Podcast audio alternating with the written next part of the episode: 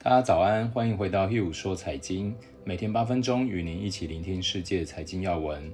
频道已经在 Apple Podcast、Spotify、KKBox、SoundOn、Google Podcast 等平台上架。喜欢 Hugh 说财经的听众朋友们，请帮忙按关注、订阅、追踪，才不会错过哦。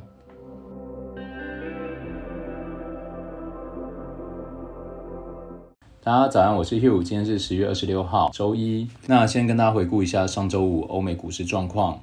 美国股市标准普尔五百指数是小涨零点三四个 percent，收在三千四百六十五点。纳斯达克综合指数是小涨零点二五个 percent，收在一万一千六百九十二点。道琼工业指数是小跌零点一个 percent，收在两万八千三百三十五点。那其中比较特别的是，Intel 当日是跌了十点五八个 percent。接下来跟大家分享一下不同金融机构对于市场的看法。摩根士丹利认为说，如果拜登获选，新兴市场货币到年底将上涨五个 percent，这是一个呃算是很大的涨幅，所以大家可以注意一下这个货币的状况。那高盛说，进入二零二一年，股市有望继续跑赢信贷市场。在一份策略师报告里面指出，尽管年初至今股市的表现已经超过信贷市场。但因为顺周期因素的转向过程中，投资者可能不得不购买风险更高的股票，因此认为股市还有进一步上行的潜力。花旗银行则看好新兴市场的信贷市场，因为民主党有望大胜，而且美国或推财政刺激措施，将提振高风险资产。美国银行指出，美国高收益债券发行总额预计将在明年放缓至三千亿美元，供需关系应该会大幅的正常化。那未来我们每周一也会为大家整理一下过去一周的市场回顾。随着美国大选脚步的接近，新一轮刺激方案仍然难产。众议院议长佩洛西和财长姆努钦本周展开了密集的会谈，且达成一致，表达乐观。但参众院共和党仍是一个障碍，对大选前进行表决的怀疑情绪蔓延。选战进入冲刺阶段之际，民主党候选人拜登在全国民调中保持领先。在最后一轮总统辩论中，和川普就新冠疫情的应对、国家安全等多个议题上交锋。此外，美国官员称伊朗和俄罗斯企图干预大选，提醒选民提高警惕。在此同时，新冠疫情继续的肆虐，美国疫情再次抬头，新增病例、住院率和死亡人数等多个指标攀升。战场中病例激增，给川普带来挑战。欧洲疫情继续恶化，法国、意大利、德国等新增病例屡创新高，各国纷纷加大防控力度。吉利德的抗病毒治疗药物瑞德西韦获得 FDA 批准，为其用于冠状病毒治疗打开绿灯。率先控制住疫情的中国，不仅保持住了经济的反弹趋势，且付诸广度扩大。中共中央全会将于下周召开，讨论“十四五”计划、双循环成长目标等备受关注。人民币的升值势头本周不减，周三甚至一度创了逾两年来的新高。市场关注中国央行是否有进一步的行动。美国方面，联储会最新报告称，美国经济是在复苏，但是并不均衡。其他数据显示，劳动力市场仍在逐步的复苏，近期消费者信心有所下降。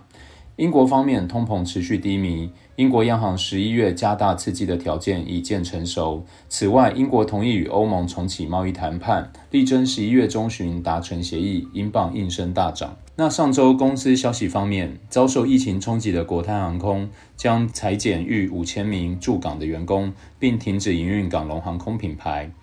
蚂蚁集团备受瞩目的上海和香港 IPO 获中国证监会批准。阿里巴巴认购逾五分之一的股份。华为季度营收成长减速，美国制裁的影响开始显露。另外，据悉该公司抢在美国制裁前储备了大量 5G 晶片。国际方面，美国起诉 Google 滥用市场影响力，发起具有标志性意义的反托拉斯诉讼。高盛将在美国支付创纪录的外国贿赂罚款，并将首次因其在马来西亚 EMDB 投资基金贪渎案中的作用认罪。接下来，今天也有两篇要闻要分享给大家哦。第一个是高盛加入看多原物料的行业。高盛预期在二零二一年，多数商品会有供给短缺，将进入结构性的多头。主要是包含第一个是美元会贬值，第二个是主要经济体的刺激政策，三是原物料产业本身的投资不足，都将是价格的推手。高盛报告中最看好的是能源，再来是贵金属，最差的则是农产品，因为农产品近几个月的涨幅将压缩到未来的潜力。我们可以看到，就是呃，原物料商品的价格出现多头，其实就跟高盛的这个三个原因有很大的关系。那我们现在主要已经备受影响，就是美元的贬值嘛。你看，像台币已经升到二十八块多了，然后或者是人民币已经升破七，甚至其他主要的货币对美元，其实在这几个月都有很大的涨幅。那再来就是各国的刺激政策。那其实刺激政策是好的说法，比较不好的说法，其实就是会造成通膨。造成物价上涨，那原物料本身其实就是在反映基本的价值，所以这样子看多原物料其实会是非常非常合理的。高盛对未来短时间原物料商品的投资布局，目前是先定为中性，因为将进入冬季，新冠肺炎可能再度升温，导致原物料需求下降。但中期则是为加码，毕竟除非需求立即的崩溃，否则应该很快就会恢复。第二则，我们看来看一下新兴市场债的状况。谨慎情绪正在新兴市场悄然蔓延。相比于垃圾级债券，追逐殖利率的投资者开始显示出对投资等级债券的偏爱。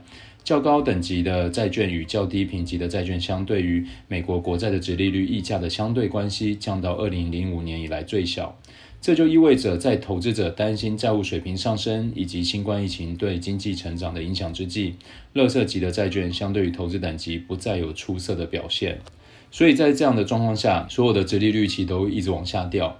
呃，投资者们其实也不要再太追逐高收益，因为现在高收益你反而是承担了比较高的信用风险，却没有相对高的这个收益率哦。今天准备的要闻是比较简单，因为我想花一点时间来分享目前看到的机会和挑战，而这两则要闻正好反映了这样的状况。九月以来，股市波动加大，债券收益收敛，所谓聪明的钱更提早进行避险，让谨慎情绪蔓延。到了十月底，多数投资人对于未来的风险已经有了共识，包括第二次的疫情、美国总统大选、中美制裁的对抗、科技巨头垄断的争议等等，股市也进入了比较大的盘整。根据经验，在这样的状况下，我预计机会将会出现在波动率和原物料之中，尤其利用波动收益的投资策略将会更吸引我。这是因为市场的恐慌其实已经提早反应，避险的成本已经升高到一个过高的价格，同时股市和债市其实充斥着矛盾的情绪，因为安全的商品价格越来越高，有风险的商品又让大家害怕。